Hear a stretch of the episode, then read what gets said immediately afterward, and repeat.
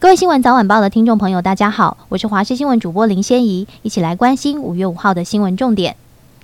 首风梅雨封面将在周日报道，当天中午过后天气巨变，中部以北、东北部有较大雨势，下午起气温骤降转凉。周一北台湾高温只有二十度，今明两天台湾在暖气团内，各地晴朗稳定，山区午后偶有零星飘雨的几率，白天热如盛夏，在阳光下活动应该要注意防晒防中暑。而下周日的梅雨季第一波锋面南下，中部以北及东北部有较大的雨势。下周一北台湾稍凉，下午起降雨由北到南依序停歇，晚起转多云。而下周二至周四各地恢复晴朗稳定，气温又会回升。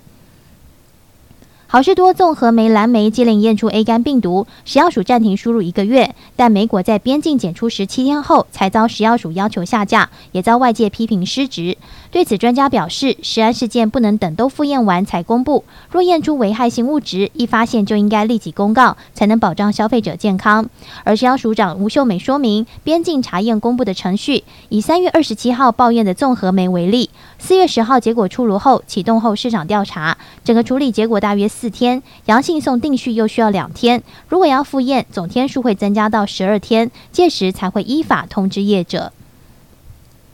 乌克兰首都基辅遭遇一系列夜间攻击后，今天又传出爆炸声，时间持续十五到二十分钟。同日，克里米亚半岛一处俄国空军基地附近也有无人机遭到击落。从昨天晚上到今天晨间，基辅已经遭到一波攻击。基辅市军政机关负责人波普科今天上午表示，从今年开始以来，这个城市从未经历过如此密集的空袭。波普科也强调，这是五月以来俄方的第三个试图攻击基辅的日子。网络借贷媒合平台 IMB 涉嫌以假债权真吸金的手法诈骗吸金，台北地检署指挥刑事局具体征信平台负责人等八嫌到案，讯后声押。台北地方法院今天也裁定征信主嫌及增付羁押禁见。前高雄市长韩国瑜昨天被问到是否愿意与红海创办人郭台铭组成郭韩配，他表示会在脸书上讲。而今天一早，韩国瑜就在脸书发布一篇五百一十四字的文章，谈论国父革命尚未成功，还点出总统需要做好的三件事，分别为确立国家发展总目标、如何组织人才达到这个总目标，以及以身作则，清廉的把事情做好，积极表达个人的看法。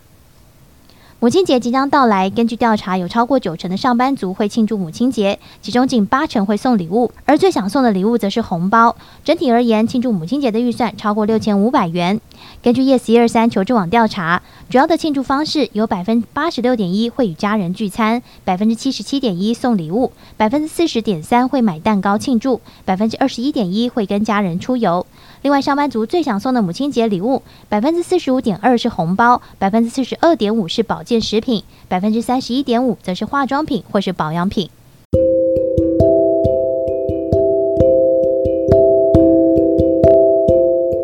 以上就这节新闻，感谢你的收听，我们再会。Thank you.